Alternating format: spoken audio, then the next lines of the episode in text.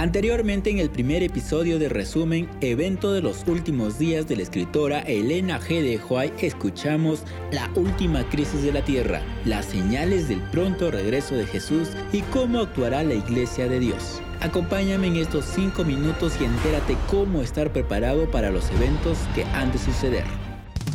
Bienvenidos al podcast En Resumen. Aquí podrás escuchar lo más importante de la literatura cristiana un podcast producido por Mundo JA y distribuido por JA Play.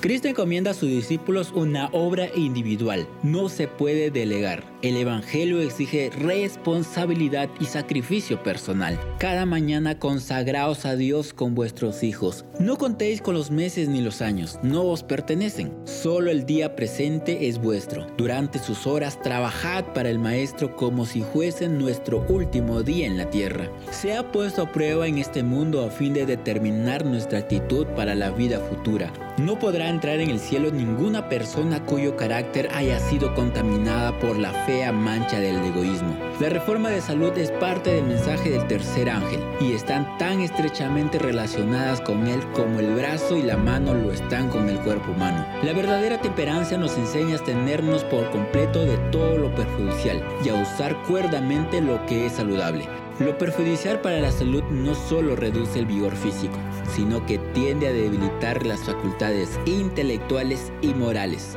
dificultando la tarea de discernir entre el bien y el mal.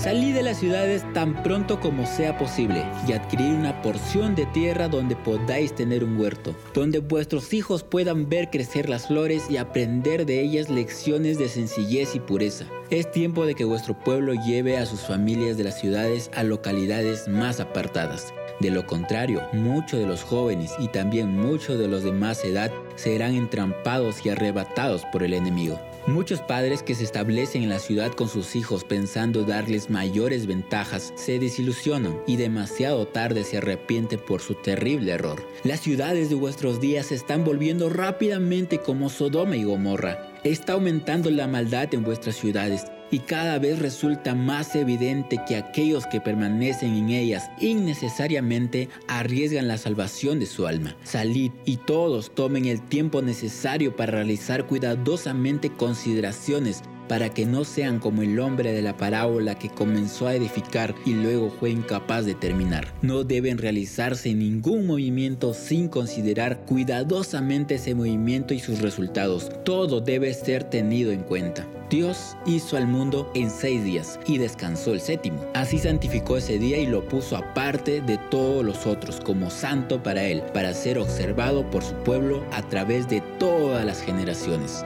Algunos tratan de poner obstáculos en el camino de la observancia del sábado y ya han manifestado gran celo de formular leyes que obliguen la observancia del domingo. Es nuestro deber hacer todo lo que está en nuestro poder para prevenir el peligro que nos amenaza. Tenemos la gran responsabilidad de pedir a Dios que despeje esta nube maligna y conceda unos años más de gracia para trabajar por el Maestro. Debemos hacernos el firme compromiso de que no reverenciaremos el primer día de la semana como día de reposo, porque no es el día que fue bendecido y santificado por el Señor. Al reverenciar el domingo nos colocamos del lado del gran engañador, Satanás.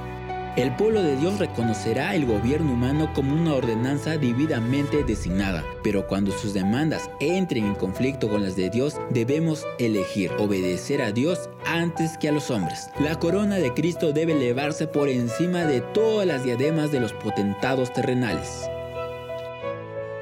La ley de Dios ha de ser invalidada por los instrumentos de Satanás. Pronto se acabará la libertad religiosa. Una gran crisis aguarda al pueblo de Dios. Muy pronto nuestra nación intentará imponer sobre todos la observancia del primer día de la semana como un día sagrado. Cuando seamos llevados ante los tribunales, tendremos que renunciar a nuestros derechos a menos que esto nos ponga en conflicto con Dios. No estamos pidiendo que reconozcan nuestros derechos, sino que se reconozca el derecho de Dios. Satanás tiene un millar de ataques disfrazados que serán lanzados contra el pueblo leal de Dios, que guarda los mandamientos. Y si somos llamados a sufrir por Cristo, ¿seremos capaces de ir a la prisión confiando como el niño confía en sus padres? Ahora es el momento de cultivar la fe en Dios. Culmino diciendo, Dios ama a su iglesia con un amor infinito.